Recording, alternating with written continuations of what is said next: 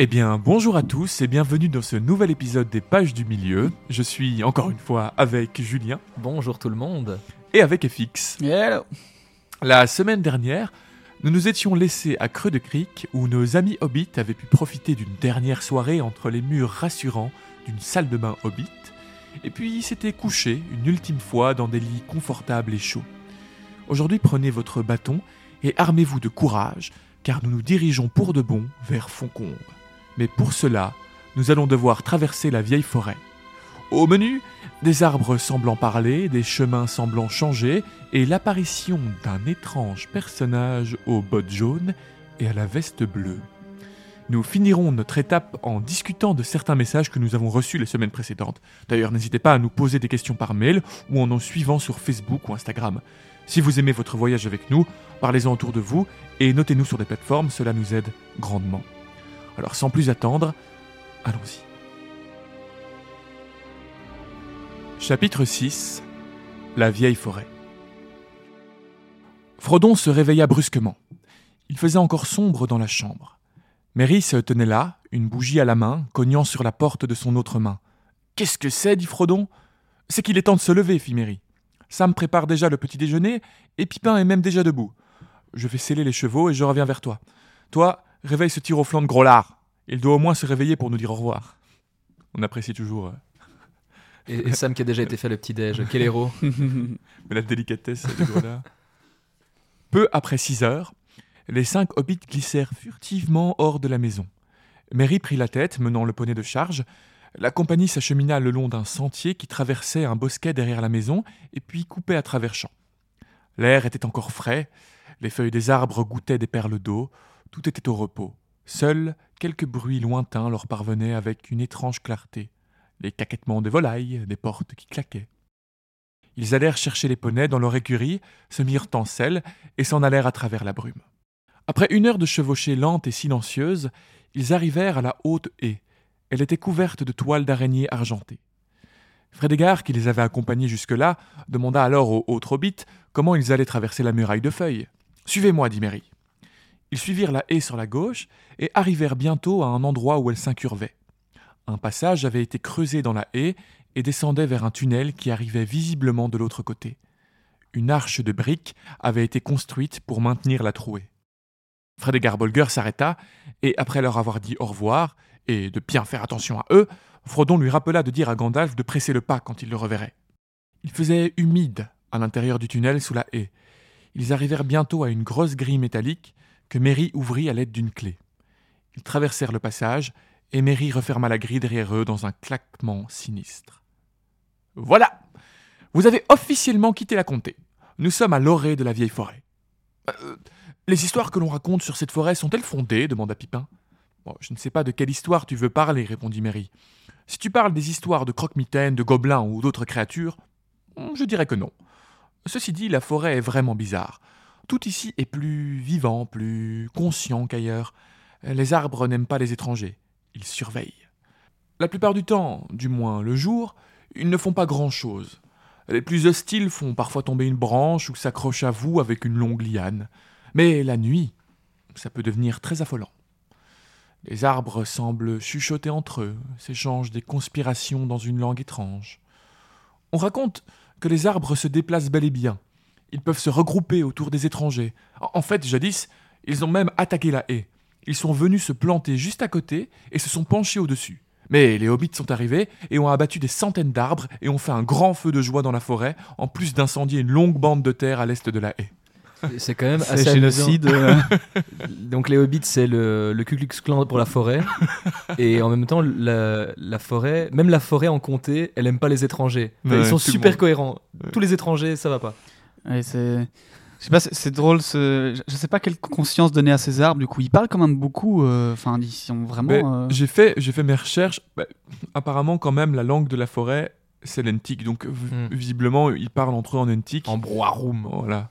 Euh, au-delà, au-delà des arbres. Parce que je pense, je sais pas si c'est vraiment dit clairement, mais je pense que les zen peuvent parler aux arbres même qui ne sont pas entiques. Je crois qu'il y a vraiment. Oui, communique. Oui, quand ils peuvent communiquer, Ouais, oui. ouais. Mais à savoir, parce que les elfes, les pardon, sont censés être à Fangorn, mais est-ce qu'il y en a aussi dans cette forêt-là, Les du coup? Ouais. Je crois pas qu'il y a d'en dans Bah, cette C'était forêt. la question aussi euh, quand Sylve Barbe rencontre euh, Merry et Pipin plus tard. il leur demande si euh, de leur côté il n'y aurait pas eu des, des arbres ent femelles, Mm, ouais. parce que ce serait dans cette direction-là qu'elles auraient été il y a très longtemps et qu'ils les ont perdues de vue, mais il y a visiblement une conscience en tout cas des, des arbres qui est toujours là. Ouais, en tout cas, ils, ils parlent entre eux, etc. Mais je ne crois pas qu'il y ait vraiment d'arbres humanoïdes à proprement parler, donc d'Ent. Parce qu'en soi, ce sont les bergers des arbres. On peut s'attendre Ouais. à ce qu'il y en ait à plus d'endroits que dans Fangorn. Et euh, c'est vrai que moi, de me souvenir de ma première lecture, c'est vraiment des questions que je me posais. Je fais, en fait, c'est- beaucoup plus proche qu'on ne le pense Ah euh, ouais. euh, de la civilisation, en tout cas de ces hobbits. Et du coup, bah, il y a probablement. euh, Enfin, la magie, surtout la- les arbres, évidemment, qui, qui sont, Mhm. qui peuvent communiquer. mais La toute cette forêt magique, elle est vraiment euh, au bout côté. du jardin, quoi. Du coup, voilà, ça m'étonnerait pas qu'il y ait des, des Ents, mais je ne pourrais pas Ouais. en avoir. euh, Elle est au bout du jardin et eux, les hobbits, refusent de. Ouais. d'aller d'aller vers ça pour euh, parce qu'ils veulent pas en en avoir conscience vraiment à part visiblement la, la famille de Mary et tout ça qui vont de temps en temps Ouais, se, ouais. se balader là-dedans mais les hobbits ont décidé de, de se tenir à l'écart de... On comprendra rapidement aussi qu'ils avaient plutôt bien fait. Oui Ouais. c'est vrai. Mais bon, en tout cas voilà un bon rappel que les hobbits ont quand même fait un gros génocide d'arbres. Et pour bien montrer à la forêt qu'ils les emmerdaient ils ont brûlé leurs potes au milieu d'eux. Voilà laissant d'ailleurs une clairière euh, à l'endroit du feu. Donc Mary continue. Après euh, donc le génocide des hobbits, enfin les, les arbres par les hobbits, les arbres ont abandonné l'assaut, mais ils sont devenus très hostiles, on peut les comprendre. Il reste un grand espace dénudé à l'endroit du feu de joie, non loin à l'intérieur. Donc euh, voilà, il explique ce que je viens de dire. Quelque chose trace des sentiers aussi, mais ceci semble changer de place. Il y avait il y a longtemps un sentier assez large qui menait à la clairière du feu de bois. C'est ce sentier que je vais tenter de retrouver. Les hobbits pénétrèrent alors dans la forêt, et bientôt la haie disparut derrière eux. Devant eux, ils ne voyaient que des troncs, de taille et de formes innombrables. Seul Merry paraissait enjoué. Ils choisirent un chemin parmi les arbres, les chevaux les suivaient péniblement en évitant les racines entortillées partout. Il n'y avait pas de broussailles. Mais le terrain ne faisait que monter, et la forêt se densifiait. Il n'y avait aucun son, ni murmure, hormis le bruit des feuilles. Malgré tout, ils avaient tous le sentiment d'être observés, et cette sensation ne cessait de croître. Ils se surprirent même à regarder brusquement derrière eux, comme s'ils craignaient que quelqu'un les attaque par surprise. Aucune trace de sentier ne semblait paraître, et les arbres semblaient leur couper la route. Bientôt, Pipin s'exclama sans prévenir Hé là, je ne vais rien faire, laissez-moi passer, vous voulez-vous? Les autres s'arrêtèrent stupéfaits. Oh, je ne crierais pas si j'étais toi, dit Mary. Cela fait plus de mal que de bien. Frodon commençait à se demander si traverser cette forêt avait été une bonne idée. Mary semblait maintenant perdue. Pipin, le remarquant, lui lança Bon, Tu n'as pas tardé à nous égarer, Mary. Merci Pipin pour cet encouragement. Mais il ne répondit pas, et il montra les arbres devant lui. Derrière les arbres se trouvait la clairière du feu de joie. Les hobbits, en la voyant, y pénétrèrent rapidement, et à leur grande surprise, le ciel bleu apparut au-dessus de leur tête. L'endroit était horrible. Il n'y avait que des herbes drues et quantité de plantes hautes. Mais à côté de la forêt, l'espace paraissait idyllique. L'endroit redonna courage aux hobbits qui repérèrent un sentier tracé qui s'enfouissait à nouveau dans la forêt de l'autre côté de la clairière. Enfin Ils le suivirent alors. Le chemin continuait de monter, mais les hobbits avaient maintenant plus d'entrain et allaient plus vite. Il semblait que la forêt s'était ravisée. Mais ce moment d'accalmie ne dura pas longtemps. Bientôt, il s'est mis à faire très chaud et il semblait que les arbres s'épaississaient encore. Très vite, plus aucun son ne leur parvinrent, seul le bruit des sabots des chevaux les environnait. Frodon voulut chanter une chanson pour redonner de la force à la compagnie, mais seul un murmure sortit de sa bouche. Ô voyageurs des sombres bois, ne flanchez pas, car si noirs qu'ils soient, tous doivent un jour prendre fin, voir le soleil les passer enfin, le soleil couchant, le soleil levant, la fin du jour ou le jour naissant, car à l'est ou à l'ouest, tous les bois meurent. À l'instant où il prononça ces derniers mots, meurt, sa voix défaillit. L'air était devenu terriblement lourd et l'élocution pénible. D'un coup, juste derrière eux, une grosse branche tomba d'un vieil arbre les surplombant et vint se fracasser dans le sentier. Les arbres parurent alors se rapprocher. Ils n'aiment pas que tu leur parles de prendre faim ou de mourir, dit Mary. Je m'abstiendrai de chanter pour l'instant. Attends que nous ayons traversé, alors nous pourrons nous retourner et leur claironner notre meilleur refrain. Il parlait avec tant d'entrain que malgré le fait qu'il éprouvait une inquiétude sérieuse, les autres ne le remarquèrent pas. Mais les trois hobbits étaient découragés. Frodon semblait avoir un lourd fardeau sur sa poitrine, et chaque pas lui faisait regretter davantage d'avoir même songé à défier la menace des arbres. Et on se rappelle que dans le chapitre précédent, Fred Edgar Bolger les avait prévenus que, à la même heure le lendemain, ils allaient regretter d'être rentrés dans la forêt. Hmm. Donc malgré tout, Fred Edgar, malgré sa couardise apparente, avait quand même une certaine forme de sagesse. hein. Voilà. Bon, ça, n'importe qui aurait pu le prévoir. hein. Oui, mais enfin voilà. Il avait raison de ne pas vouloir euh, s'aventurer là-dedans. quoi. Ouais. Enfin, avait-il avait-il le choix? Ça, c'est la, la question. Encore une fois, on va aborder la question du choix et de la destinée. mais- Bref. Il était justement sur le point de s'arrêter, donc Frodon, et de proposer de rebrousser chemin, si c'était encore faisable, que les choses prirent alors une nouvelle tournure. Le sentier cessa de grimper, devenant plat pendant un moment, quand les arbres s'écartèrent, laissant la vue dégagée sur le sentier se déroulant en ligne droite et donnant, là-devant, sur une éminence verte, sans arbre, s'élevant comme une tête dégarnie au-dessus du bois qui l'entourait.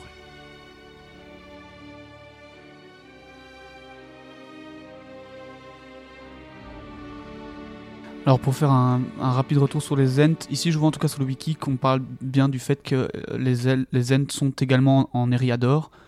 Euh, Treebeard a apparemment parlé par le passé, euh, donc Sylvebarbe, euh, du fait que avant il y avait une énorme forêt en Eriador, c'était quasiment Ouais, qu'une seule forêt qui aurait été coupée par les Numénoriens pendant le deuxième âge. Donc on peut penser que même si évidemment les forêts, la forêt n'est plus aussi grande, il pourrait techniquement, selon le wiki, encore en avoir. Quoi. Ouais, ouais, c'est ce que j'avais lu aussi, c'est qu'effectivement, à la base, c'était toute cette partie était une énorme, gigantesque forêt, et toutes les, les forêts, en fait, se, re- se reliaient à peu près. Mais elles ont été coupées, du coup, je sais- Après, ils en croisent pas, ça m'étonne ça m'étonne quand même qu'ils... En se baladant là-dedans, puis ils vont rencontrer, bon, aussi, ils vont rencontrer le personnage mystérieux juste après, on n'en fait jamais mention, donc... euh, Mm, mm, mm. Après, on fait mention d'hommes saules, de personnes... Voilà, de d'arbres avec une vraie personnalité, mais... On peut imaginer qu'ils sont tellement vieux, ces arbres, qu'ils n'ont plus le- l'envie ou juste la force de se dé- Enfin, ils se déplacent déjà dans cette forêt visiblement, Ouais. mais qui n'ont plus le besoin ou l'envie ou la capacité de se personnifier comme des Ents, Bah, les se et les montrer en arbres tant que tels. Les, arbres- les, les Ents et arbres sont quand même deux choses différentes. Ouais. quoi. Oui. Donc, euh, Mais ça pourrait être, il pourrait y avoir des Ents tellement vieux, tu vois, qui sont ouais, euh, ouais, ouais. plus capables de, de se montrer ainsi. Bah, quand tu vois quand le temps que ça leur prend de discuter, de dire bonjour, peut-être qu'ils ont un peu la flemme d'aller s'occuper de 4 bits qui, qui arrivent. Mm. Bah après, un coup de branche c'est fini visiblement. Perchés sur leur poney, les hobbits s'avancent promptement vers le haut de cette petite colline, ravis de prendre de la hauteur afin de contempler la vieille forêt et trouver leur route. Cette butte, vierge de végétation, ressemble vraiment à un sommet de crâne chauve entouré d'une chevelure d'arbres. À défaut d'être au de la forêt, il semble en être sur la tête et scrute donc les alentours. Bien qu'éclairés par le soleil, le brouillard environnant ne les aide pas à voir loin. Mary aperçoit cependant la vallée du Tournesol, un fleuve qui descend des hautes plaines jusqu'à rejoindre le Brandevin. Là-bas, dit Mary. Nous ne voulons pas aller de ce côté-là. La vallée du Tournesol est réputée la partie la plus bizarre de toute la forêt, le centre d'où provient toute l'étrangeté, pour ainsi dire. Bien qu'ils suivent ce que Mary désigne avec attention, ses comparses ne voient que de la brume s'élevant de la vallée. La forêt serait-elle en train de leur jouer des tours? Le soleil commençait à chauffer sur leur petite colline. Il devait être onze heures, mais ils ne distinguaient toujours rien clairement autour d'eux, même au nord, où ils espéraient pourtant voir la route de l'est. Ils étaient sur une île perdue au milieu d'une mer d'arbres, et l'horizon était voilé.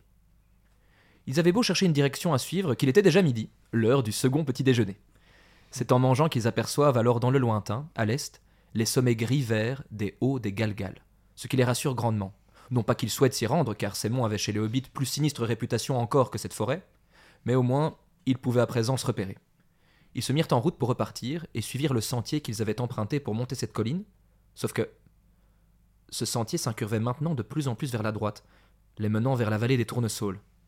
Ce n'était pas du tout le chemin qu'ils avaient pris, ni la direction qu'ils désiraient suivre, et ils se dirigèrent donc vers le nord, d'après leurs observations précédentes, c'était la meilleure solution et le terrain semblait plus praticable. C'est ce qu'ils crurent un temps, du moins. Mais plus ils avançaient, et plus les rayons du soleil venaient de directions incohérentes. Les arbres semblaient se resserrer sur leur route. Le terrain se repliait devant eux, là où il avait paru plat quelques mètres plus tôt, créant d'immenses ornières et fossés infranchissables. Les broussailles et buissons ne les aidaient pas non plus, surtout à d'autres poneys. La forêt semblait tout faire pour les pousser dans une direction.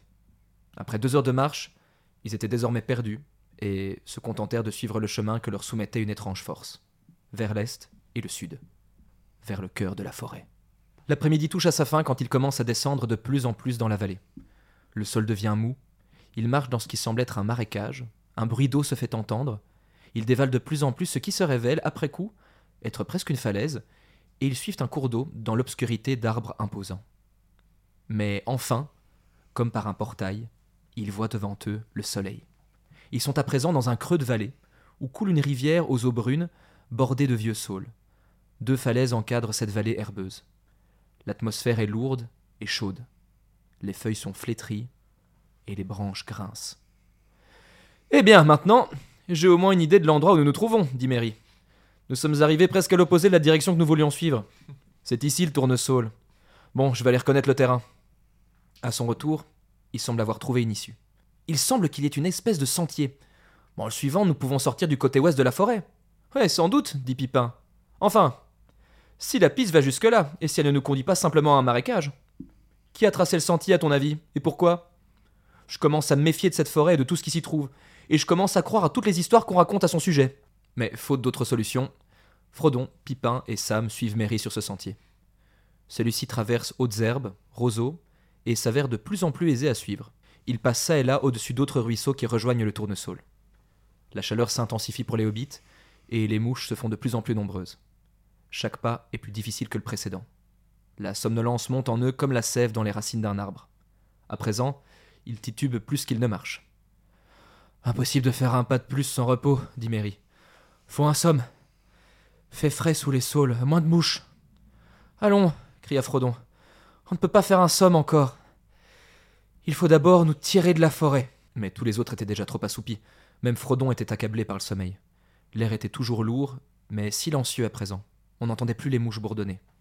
Était seulement audible un doux son, comme un faible bruissement, telle une chanson murmurée dans le vent.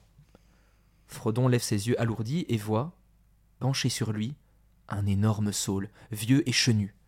Ébloui par la lumière du soleil qui passe à travers les feuilles, il s'écroule. L'arbre est immense. Ses branches, pareilles à des bras tendus aux mains pourvues de longs et multiples doigts, et son tronc, noueux et tordu, s'ouvre en larges fissures qui grincent doucement. Mary et Pipin se traînent pour s'allonger contre le tronc de ce gigantesque saule. Derrière eux, de grandes fissures s'ouvrent davantage pour les accueillir, tandis que l'arbre se balance. Leurs yeux se ferment alors que les feuilles au-dessus de leur tête semblent chanter des mots frais, parlant d'eau et de sommeil. Ils succombent au charme du vieux saule en tombant dans un profond sommeil. Frodon lutte un moment avant de parvenir à se relever. Il a envie d'eau. À moitié éveillé, il gagne l'autre côté de l'arbre jusqu'à l'endroit de la rivière où les racines s'étirent pour boire. C'est là que, lui aussi sombre brusquement, le dos appuyé contre l'arbre. Sam était le seul encore éveillé. Bien que sentant la fatigue le gagner, il était inquiet. Allez, Sam Go Sam, go Sam.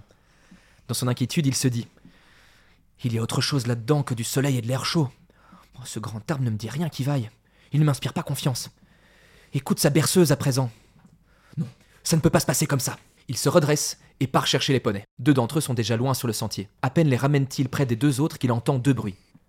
L'éclaboussement de quelque chose de lourd qui est tombé dans l'eau, un déclic de serrure, comme lorsqu'une porte est doucement refermée. Il court rejoindre Frodon qui était dans l'eau. Une grande racine semblait le maintenir à bas sans qu'il se débatte. Sam l'attrape et le dégage de cette racine. Son maître se réveille presque immédiatement, toussant et s'ébrouant. Cet arbre m'a jeté à l'eau Je l'ai senti La grande racine m'a enveloppé et fait basculer. Oh, vous rêviez sans doute, monsieur Frodon. Vous ne devriez pas vous asseoir en un tel endroit si vous aviez sommeil. Et les autres demanda Frodon. De l'autre côté de l'arbre, Pipin avait disparu.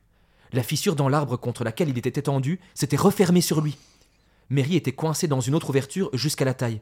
Le haut de son corps était comme avalé dans l'arbre. Frodon et Sam frappent alors le sol, essayent d'écarter les mâchoires qui retiennent Mary, en vain. De toutes ses forces, Frodon assène un grand coup de pied dans le tronc. Un frisson à peine perceptible le parcourt jusque dans ses branches. Les feuilles murmurent alors, avec un son de faible et lointain rire.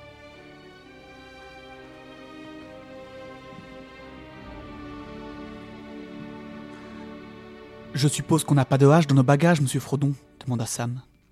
Pas de hache, mais une hachette, qui ne servira ici pas à grand chose. Mais une autre idée lui vint. On pourrait se servir du feu.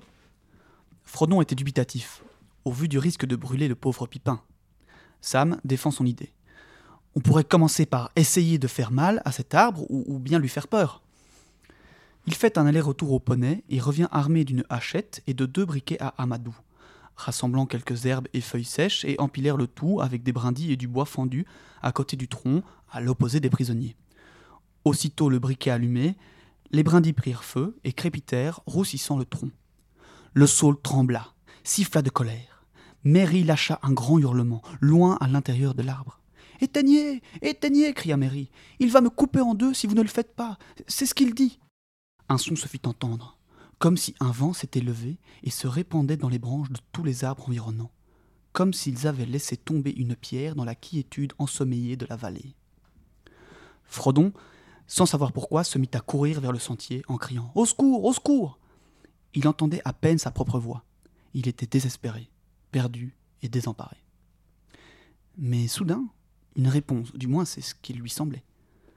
Quelqu'un chantait d'une voix profonde et enjouée, joyeuse, insoucieuse, mais les mots étaient dépourvus de sens. Edol, guédol, dirlurlo, sautelo, fala, sol.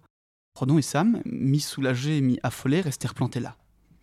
La voix reprit de plus belle. Oh, et viens, Guédol, les jolies dolles, ma chérie, légers vont les tourneaux et le vent étourdi. Là-bas, sous la colline, nos dos s'enlayer, guettons là sur le seuil le soir ensommeillé. Merci. Ce n'est qu'une petite partie, mais ce n'est qu'un début. Incroyable. Frodon et Sam étaient saisis, comme enchantés. Le vent souffla et tout à coup arriva sur le chemin, sautant et dansant, un homme. Il était trop gros et trop large pour être un hobbit, mais n'avait pas tout à fait la taille des grandes gens. Il produisait, ceci dit, assez de bruit pour en faire partie. Il avait un vieux chapeau bossué à haute calotte, orné d'une longue plume bleue plantée dans le ruban. Il allait à cloche-pied, sur de solides jambes aux grandes bottes jaunes, chargeant à travers les herbes et les joncs comme une vache partant s'abreuver. Il portait une veste bleue et une longue barbe brune. Ses yeux étaient d'un bleu brillant et son visage rouge pomme, parcouru de mille rides rieuses. Il portait dans ses mains, sur une grande feuille qui lui servait de plateau, un petit tas de lido blanc. Au secours implorèrent Frodon et Sam, courant vers lui les bras tendus. Oh là, du calme cria le vieil homme, levant une main et ils s'arrêtèrent net. Maintenant, mes petits bons hommes, où donc allez-vous soufflant comme des soufflets? Que se passe-t-il ici, hein? Savez-vous qui je suis? Je suis Tom Bombadil. Ouais, enfin. C'était lui, le personnage mystère. Salut Tom. Dites-moi ce qui vous ennuie. Tom est pressé à cette heure-ci. N'écrasez pas Mélisse. Ils lui expliquèrent la situation. Quoi? s'écria Tom Bombadil, bondissant. Le vieil homme saule, hein? Rien de pire que cela. Ce sera vite arrangé. Je connais l'air qu'il lui faut. Ô vieil homme saule gris, je lui gèlerai la moelle, s'il ne se tient pas tranquille. Je chanterai jusqu'à temps qu'il se déracine. Je chanterai un vent qui lui prendra feuilles et branches, vieil homme saule. Tom chanta près de l'arbre, sa bouche collée au trou d'où sortait le pied de Mary. Il chantait d'une voix profonde.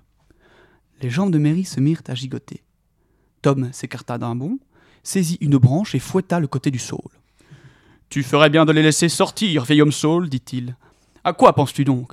Tu ne devrais pas te réveiller. Mange de la terre, creuse profond, bois de l'eau, rendors-toi. Bobadil parle Puis il saisit le pied de Mary et le tira de la fente soudain élargie.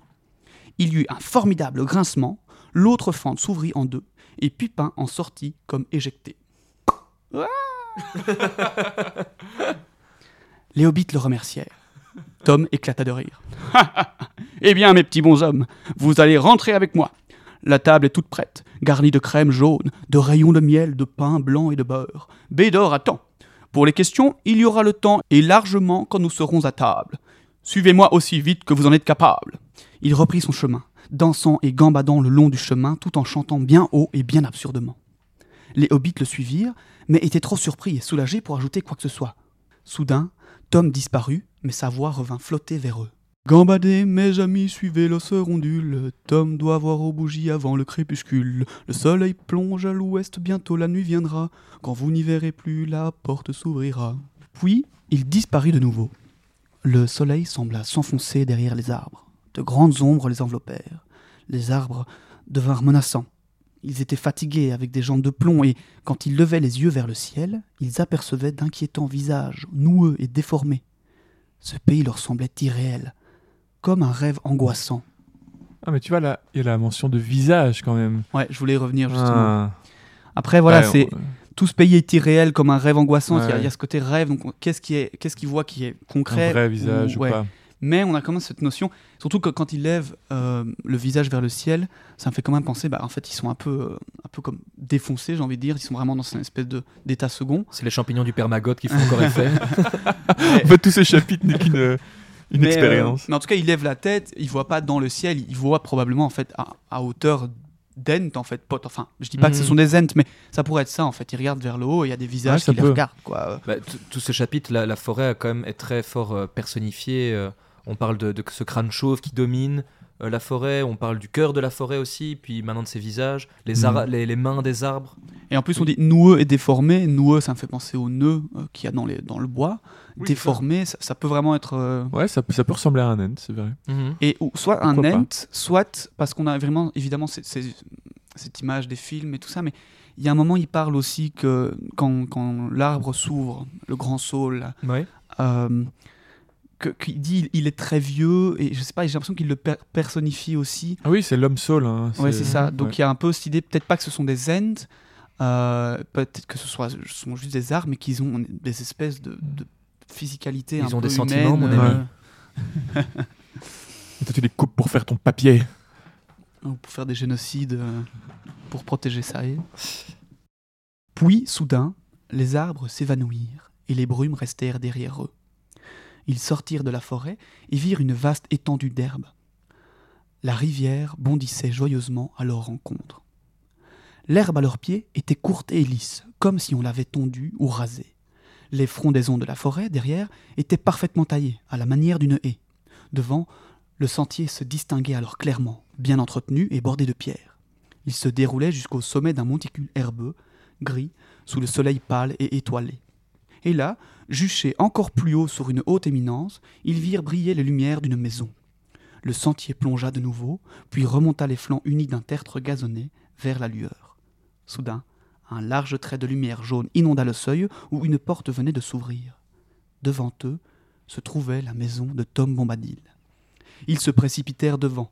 Leur fatigue était déjà à moitié oubliée, leur crainte évaporée. Ohé, viens, Guédol, retentit la chanson en guise de bienvenue. Ohé, viens, joli idole, gambade et luron. Les hobbits, les poneys, tous aiment s'amuser. Que la fête commence, tous ensemble chantons. Puis, une autre voix claire, aussi jeune et ancienne que le printemps, semblable au chant d'une eau bienheureuse coulant dans la nuit depuis un matin radieux et au sommet des collines, ruissela sur eux comme une pluie d'argent. Que la chanson commence, tous ensemble chantons. Le soleil, la lune, les étoiles et la brume. Et sur cette chanson, les hobbits foulèrent le pas de la porte, et une lumière dorée les enveloppa. Quelle magie.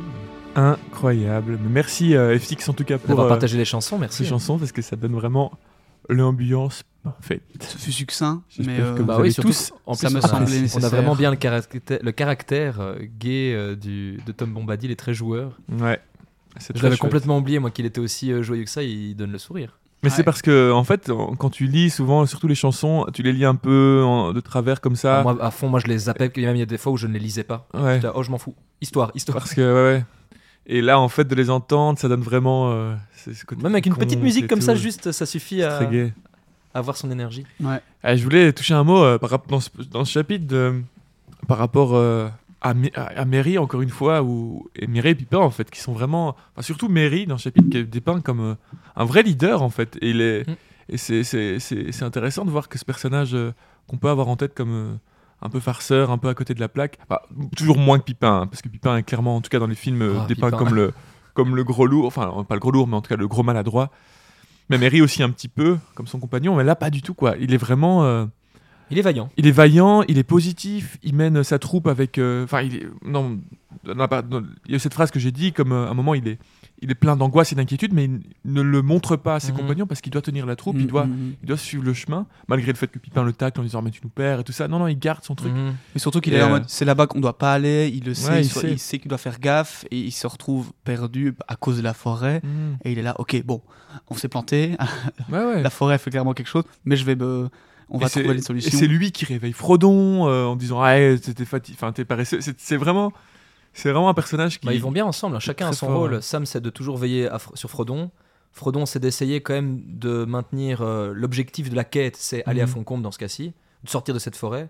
Mary, bah, c'est les guider. Et Pipin, par contre, lui, je- je- ah, il a été diplomate avec Maggot. Il a quand même un peu arrondi les Ouais, angles. c'est c'est lui Mais à qui a part ça, pour l'instant, je trouve que c'est le plus inutile. Bah, il est. Bah, il n'a pas encore prouvé sa valeur, mais il n'a rien fait. Oui, c'est ça, euh, exactement. Il n'a Ouais, pas encore fait de grosses erreurs comme il le fera plus tard. Bah, dans la première partie, c'est lui qui a pu négocier avec Maggot. Ils Ça. ont, enfin, donc Ouais. quand même. Non, j'aurais pas dit mieux, en fait.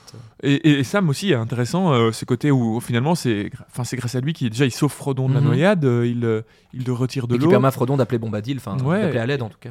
Et c'est le seul à résister à, à la Mhm. chanson des, des, des, des arbres. Et donc Ouais. ça, ça montre encore une fois déjà, Il y a une déjà grande une force d'esprit, hein. sa force d'esprit, qui, qui montrera plus tard parce qu'il va, il va porter l'anneau plus tard, Mhm. à la fin de l'histoire, et il va complètement y résister aussi. Il va pouvoir le rendre facilement. Mais si c'est vrai, il va. Je le- me rappelle pas s'il il avait eu autant de facilité. euh, mais il, il a évidemment- je crois, je crois qu'il s'est mentionné que c'est difficile un petit peu, mais Ouais. il le rend quand même Ouais. Frodon. euh, Parce qu'il a pas eu assez longtemps c'est hein. pas donné à tout le monde. de- Ouais, de- ouais, de- de- Mais C'est parce qu'il a eu pendant très peu de temps. hein. Oui, mais Il n'a pas eu le temps d'être corrompu. normalement, un, un humain, une personne normale, il prend l'anneau, il le rend à personne. Est-ce que Et- euh, Boromir, là aussi un instant, ne fût comme dans le film, et le rend Mmh, Non. avec pression d'Aragorn Non. Dans les films, il l'a, enfin il le tient, mais je ne sais pas si. c'est- Dans le livre, il y a, en tout cas, je n'ai pas de souvenir de d'un moment où Frodon trébuche Ouais. et que son anneau se Oui, relève. oui, oui. C'est c'est très cinématographique, ça. C'est pas. Ouais. Mais en tout cas, ouais, voilà, euh, Sam euh, qui, qui montre. euh, Mais Bombadil. grosse le- première Ah non, fois. je vais pas le dire. Ce sera dans le chapitre suivant. Oui, par a- rapport a- à Bombadil. euh, Il y a des personnages qui vont tenir l'anneau, je crois, autre que Frodon et Sam. Ah, ça, on verra. on va pas, on va pas en dire plus. Mais, ça, mais, par rapport à Bombadil aussi, voilà, première apparition, mais Ah oui, parlons de, de notre fameux Tom, Mais oui. probablement un des personnages les plus euh, emblématiques, euh, mystérieux, euh, livres, en tout adorés cas. en tout cas des gens Ouais. aussi. euh. je pense qu'on pourra en parler plus longuement dans le prochain chapitre Ouais. parce qu'on va, Ouais. enfin, on va vraiment avoir un chapitre entier avec lui. On va un peu voir toutes ses capacités et ça va aborder beaucoup de thèmes parce que c'est vrai que c'est un personnage très mystérieux de l'œuvre de Tolkien, même pour les plus grands fans. hein. Oui, ça reste que des théories. euh, Je pense Ouais. que tout, tout ce qu'on connaît de lui, enfin tout ce qu'on spécule sur lui ne sont que des théories. Euh, Je pense qu'on on aura des, des petits trucs préparés la prochaine fois pour Ouais, ouais, parler de ça Oui, oui.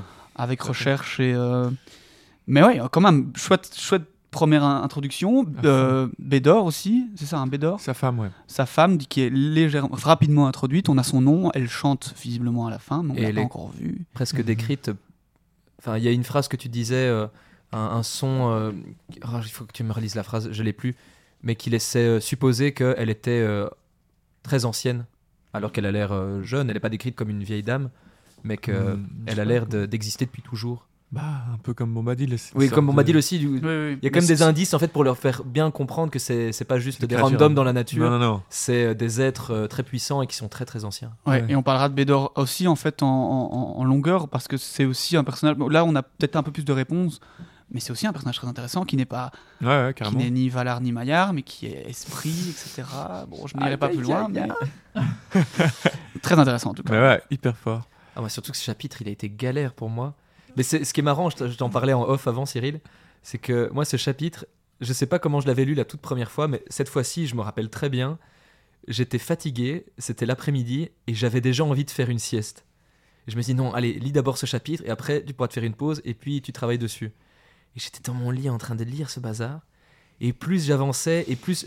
Tu vois, quand tu luttes pour lire un livre, et t'as l'impression que tu viens de lire deux pages, et tu te rappelles de rien, et du coup, je savais plus où j'étais. C'est les Comme eux, arbres qui vraiment, une c'est- forêt. Ça, c'était marrant. J'avais vraiment l'impression d'être comme eux dans la forêt. Du coup, c'était une plaie à lire jusqu'au moment où t'as Bombadil qui arrive et qui se libère de cet arbre. J'ai dit, Ok, ça va. Maintenant, je me réveille et je me ressors de ce truc, mais c'était euh, tortureux ce chapitre. Ah Je bah, dois je complètement avouer que euh, c'était mon cas la, la première lecture, euh, que j'étais là. je- mais, ok, surtout que le, le- quand tu lis le livre et que tu as vu les films, etc., le début est long quand même. Euh, Ouais. là, c'est parce que Oui. nous, on le sépare en chapitres et qu'on prend énormément de plaisir, mais euh, on- a quand même, on n'est pas beaucoup avancé dans l'histoire On est techniquement à ici. peine en dehors de la comté. On est, déjà- on est à livre. 230, 230 pages dans mon livre en tout cas. Ouais. Enfin, donc voilà. Et donc, au début, quand tu lis, t'es là en mode, ok, euh, il marche depuis je sais pas combien de pages, et là, on est dans une histoire de d'arbres et tout. Donc, C'est quand qu'on arrive à fond. en tout cas, moi, ma première lecture, c'était un peu des pa- un passage où j'avoue que j'étais un petit peu. euh, voilà. Mais par contre, leur lire ici, bah, c'est un plaisir. Enfin, c'est c'est déjà beaucoup plus agréable. Et puis, je sais que tu as Bombadil qui arrive. donc Ouais. À partir de là, c'est vrai que. Et. Ouais, moi je te rejoins aussi vite euh, sur, sur, sur les poèmes et sur euh, les chansons. J'ai aussi parfois euh, eu tendance à les passer. Parfois je me forçais un peu pour voir, ou ne fût-ce que la moitié pour voir un peu. Et c'est vrai que là, le fait qu'on le travaille, ouais, c'est quand même sympa de revoir un peu. Maintenant, c'est vrai que bon, quand tu le lis, surtout si tu l'as déjà lu ou quoi, si tu as déjà lu les livres, euh, je sais pas si tu te prends le temps à chaque fois de te faire une chanson tout seul dans ton lit ou dans ton Non, fauteuil. mais ça ajoute de la magie et ce personnage Ouais. de Bombadil, sans ça, il serait beaucoup moins caractérisé. Je trouve c'est Ouais. cool que tu Ouais. l'aies abordé comme ça. Non, c'est très chouette. Moi, je voulais. C'est vrai que ça m'a frappé euh, très rapidement. J'ai pas grand chose à dire de plus que cette euh, anecdote. C'est que cette, euh, cette péripétie, elle fait quand même fort écho au passage de Bilbon dans la forêt noire, Oui. avec les arbres qui Je voulais en confusent. parler. Si tu ne suis pas le sentier, tu vois, il y a aussi une histoire de sentier qui bouge, ou si tu ne le suis pas, tu te perds. Euh, la forêt qui leur en veut, qui les, qui les embrouille. J'allais en Le parler fait de prendre de la hauteur euh, aussi pour arriver à ouais. s'en sortir. Parce que moi, il y a un énorme lien. Enfin, pour moi, c'est presque les mêmes. Oui, Frodon revient un peu les mêmes péripéties. J'ai l'impression ouais, que Bilbon, il y a, il y a Ouais, vraiment un écho entre leurs deux aventures. tout à fait. à. Pas pour les mêmes raisons, Oui. pas pour les mêmes enchantements, mais voilà. Ah oui, Parce que moi, je trouve quand même que c'est deux scènes qui se ressemblent. euh, Ah oui, une- c'est clair. C'est. C'est- un monde finalement très cohérent. Enfin, c'est Ouais. d'une forêt à l'autre. Les... Mhm. Mais puisque euh, il y a même moyen que c'était dans le temps ancien une, une, une et même forêt Ouais, ouais, qui a été découpée, donc euh, finalement c'est. Mais le forêt noire est plus à l'est, c'est ça? Euh, oui, Euh, nord-est. euh, Nord-est. forêt noire. Vous parlez de la forêt. euh, de Mir- Mirkwood. Oui, donc ouais, elle est à l'est, est même à l'est des Monts Brumeux. Ouais, c'est est- ça, elle est- ouais. et l'autre côté, mais oui, mais Enfin, même pas au nord, du coup, complètement à l'est. ouais, Mais écoutez, donc voilà ce qui clôture euh, ce chapitre pour aujourd'hui. Euh, on, a hâte de, prendre, de reprendre le, chapitre prochain avec Tom Bombadil et de pouvoir en parler plus en profondeur. Euh, je fais un- une rapide petite annonce pour dire qu'on va en fait lancer une espèce de mini-section par épisode par rapport aux erreurs qu'on aurait pu faire par le passé, soit parce qu'on s'en, on s'en- on s'en est rendu compte nous-mêmes, ou alors parce que vous nous avez envoyé un mail ou un message. Donc si vous avez entendu qu'on a utilisé un mauvais nom, un mauvais mot, ou qu'on a fait des petites erreurs historiques, n'hésitez pas à nous le dire et on essaiera de se reprendre euh, voilà, Ou pour apporter essayer. des précisions. hein. voilà. On essaie d'éviter les erreurs, mais ça arrive Voilà. qu'il y ait des petits glissements parfois. Ouais, Oui. Comme on l'avait dit au premier épisode, on n'est pas des, des spécialistes et du coup, Non. on est surtout des fans et il y a des choses sur lesquelles on n'est pas complètement complètement calé et donc ça nous fait du bien d'avoir aussi vos précisions. Puis Ouais. aussi, il y a des sources qui diffèrent. hein. C'est parfois ça aussi qui nous met dedans. C'est que entre les réécritures de Tolkien lui-même à 10 ou 15 ans de- de- d'écart, puis les réécritures de son fils, euh, parfois, Les éditions, les éditions ouais. parfois aussi qui font des modifications, on ne sait plus qui dit la vérité. Mais voilà, en tout cas, on est plein de bonne volonté et euh, on met aussi des choses en place euh, en amont pour essayer d'éviter de faire ce genre d'erreur et on espère pouvoir vous proposer plein de contenus historiques. Euh, mais voilà, n'hésitez pas en tout cas à nous en faire part, on se reprendra ici.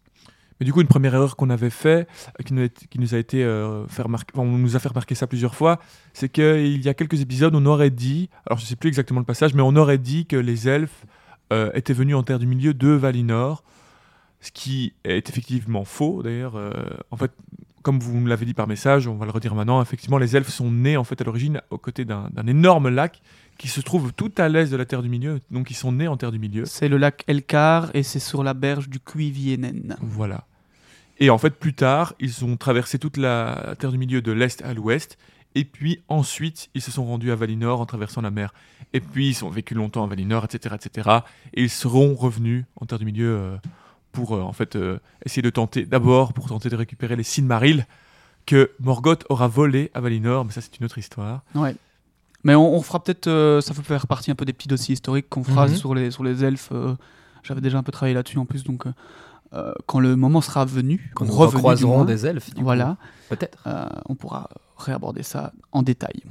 Aussi, euh, maintenant, on va pouvoir parler aussi de, de mails et de messages qu'on a reçus. On a reçu la semaine dernière, ou il y a deux semaines, euh, des messages par rapport à... Parce qu'on avait eu un petit débat il y a deux épisodes de cela, je crois, euh, par rapport à la, à la justification de Melkor, donc Morgoth. Melkor, Morgoth, parfois on utilise les, deux mêmes mots, hein, c'est c'est la même personne pour... pour C'est d'ailleurs euh, Fëanor qui a nommé euh, Melkor Morgoth, Ok, d'accord. qui veut dire euh, l'ombre, ennemi de ça. tout le monde. Ah, de- c'est euh, oui, enfin la C'est traduction. vraiment pas gentil comme appellation. Tu es l'ennemi de Mais tout donc- le monde. Personne ne t'aime. Donc Melkor ou Morgoth, c'est donc vraiment le, le mal absolu. C'est un des tout premiers, euh, le plus grand dieu, un Ainur qui a été créé par, euh, par Iluvatar à l'origine euh, d'avant, avant même la création de la Terre du Milieu, donc pour vous dire, et qui a été en fait l'esprit un peu dissonant, hein, qui était, euh, c'est un des plus puissants euh, Ainur, mais qui avait cet esprit dissonant et qui donc s'est rebellé contre Iluvatar, son créateur, euh, car il avait la volonté de pouvoir euh, s'emparer du feu sacré. Donc le feu sacré, c'est la capacité à créer la vie consciente et libre.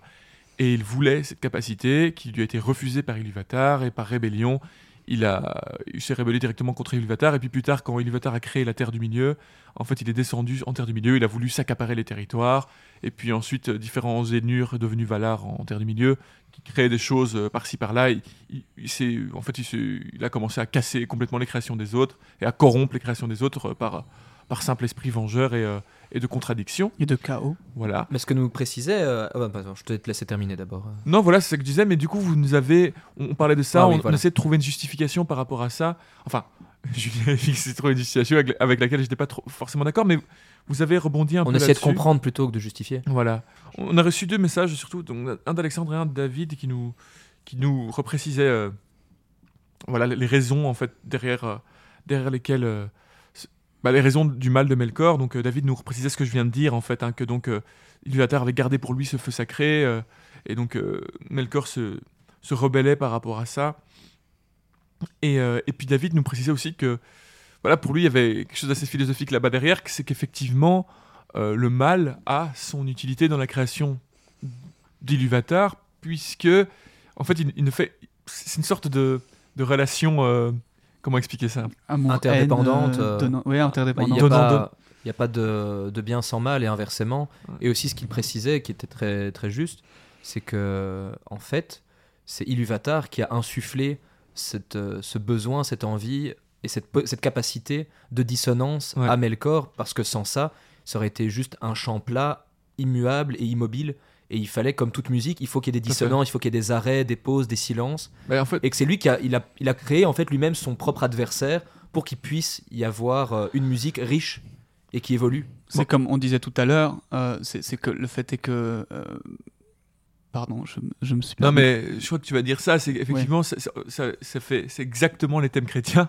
Je pense que c'est ça que tu voulais parler ou pas? C'est du fait que, par exemple, Adam et Ève dans le jardin d'Éden, à la création parfaite, ben, Dieu a laissé la tentation, le mal, le serpent, s'introduire dans sa création parfaite pour, pour en fait donner aux hommes le libre arbitre et Puis il se faisait chier aussi. et, et- et puis en fait, créer le monde et euh, et rendre en fait à la fin gloire à la création divine puisque Ouais. sans le mal, Mais il n'y a pas de bien. le bien n'est pas mis en Ah valeur. oui. Non, mais ce que je disais, c'est que j'ai l'impression que, euh, que voilà, Il- Ilúvatar en fait a les pleins pouvoirs sur, sur- sur l'univers qu'il a créé, en fait, sur Leia, sur l'Arda, et qui pourra en un claquement de doigts euh, tout, tout arrêter, Ouais. et qu'en fait, il, il- décide de laisser cette dissonance euh, continuer, qu'il décide de laisser du libre arbitre aux hommes, aux Valar, et, et que voilà, donc c'est- Mhm. c'est assez intéressant qu'il laisse Melkor finalement exister, qu'il lui laisse un peu euh, de, de, de- de quoi faire, alors qu'il pourrait très bien. Et oui, donc ce que tu disais, c'est qu'il il va quand même toujours aller mettre sa petite touche, il va orienter. Mhm. Euh, toujours un peu évidemment, enfin dans le sens du bien, bien Bah, entendu. Il va influencer certains événements ou certaines décisions par euh, une sorte de magie. Parfois on se dit, alors comment ça a pu arriver ça? C'est le hasard, c'est de la chance, c'est du scénarium comme on dit? Ou, ou alors parfois c'est carrément suggéré dans Mais- le texte que c'est une intervention extérieure, divine. Mais là, on, on rentre dans une discussion carrément théologique. Ouais. C'est- la question du bien et du mal, de la morale.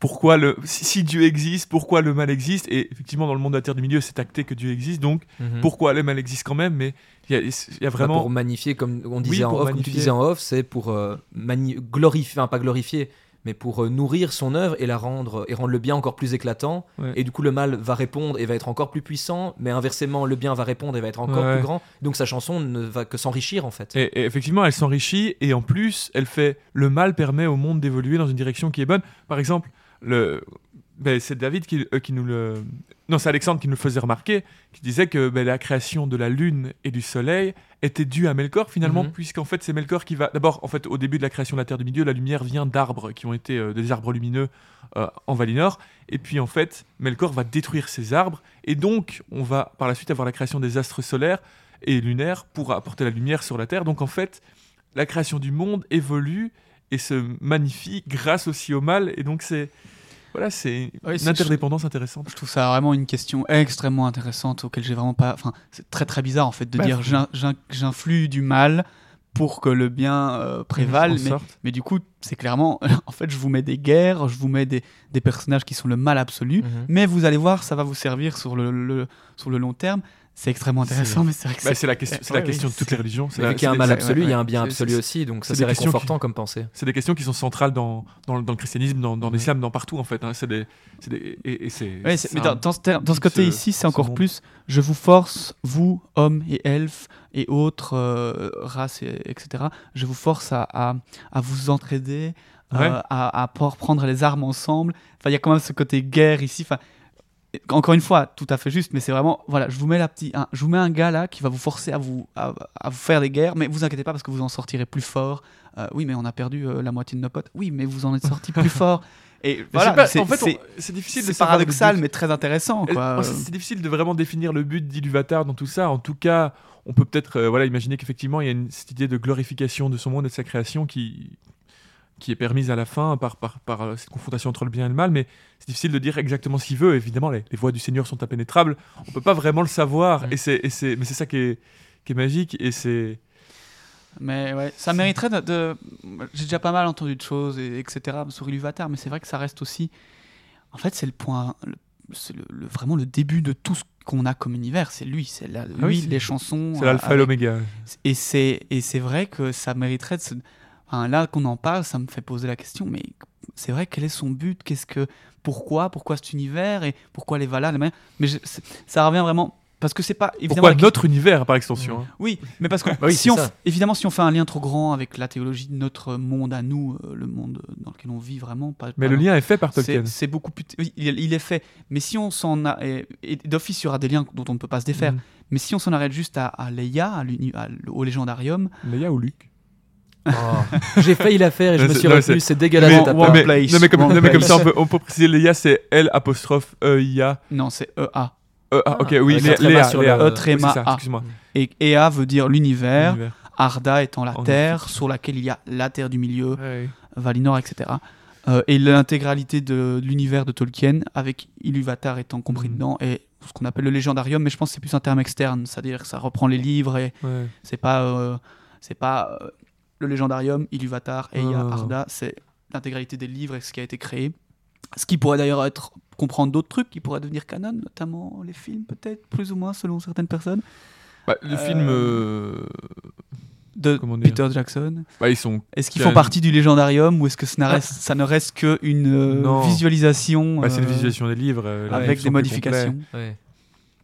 Mais soit tout ça pour revenir au fait que, voilà, moi, après on va peut-être s'arrêter là là-dessus, hein, mais euh, dans ce légendarium, il y a Iluvatar et quels sont ces. Enfin, qui est ce, cette, ce- on entité? faire un épisode théologie. euh, on inviterait un pasteur. Je un note dans les épisodes spéciaux pour la ça, on- suite. parce que en vrai, non mais en vrai, c'est, on- là on pose des questions qui dépassent l'œuvre, hein, qui sont vraiment Oui. des questions théologiques et qui sont et donc fatalement qui, qui, qui s'adaptent, enfin qui se posent aussi dans cet univers-là, puisque cet univers-là a une religion, un dieu, mais c'est des, des questions euh, aussi larges qu'on pourrait se poser. euh. Oui, bien sûr. que- Après, je sais pas si c'est. Mais non, mais c'est génial, c'est hyper, c'est, fou. Ouais, ouais, ouais, clairement. Mais, quand je dis que Tolkien fait un lien avec notre monde, c'est que, on le rappelle en une énième fois, mais c'est que Tolkien décrit ce la Terre du Milieu comme un, un passé de notre monde à nous, Mhm. donc Iluvatar serait aussi notre dieu à nous. Ouais, ouais, ouais. Et donc en fait, pourquoi Ne, ne l'est-il pas d'ailleurs? Ne l'est-il pas?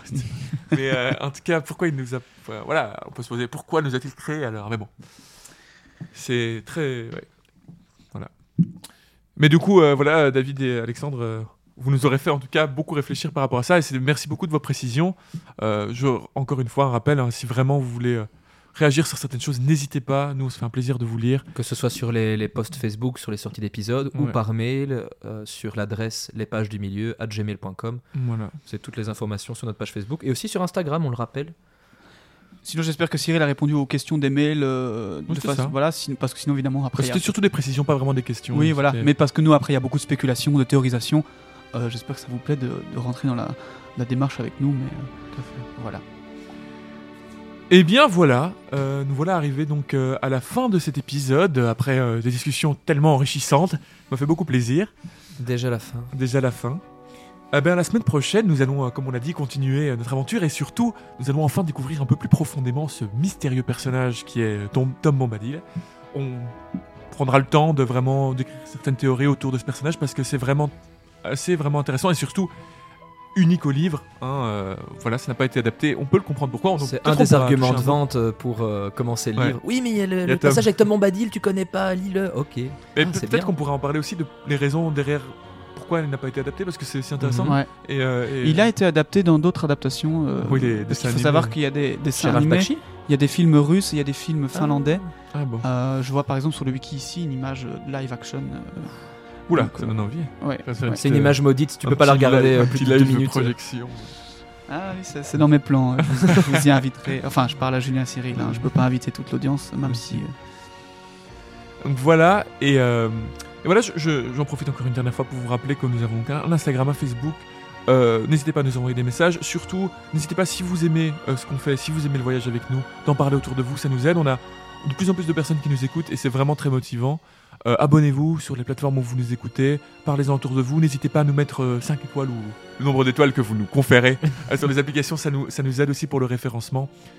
Voilà, donc merci beaucoup pour, à tous ceux qui le font. Et merci pour vos réactions et, et votre écoute et votre, votre loyauté, si je puis dire. J'ai utilisé ce mot, voilà, mais loyauté. Et euh, nous, Nous, une euh, petite communauté de l'anneau, voilà. oui. On voilà, peut qui, le dire. qui grandit petit à petit, mais c'est très petite chouette. communauté à nous, quoi. Voilà. en tout cas, euh, je vous souhaite une très bonne semaine Pareillement. et euh, À la semaine prochaine. à la semaine prochaine. Salut. Bisous.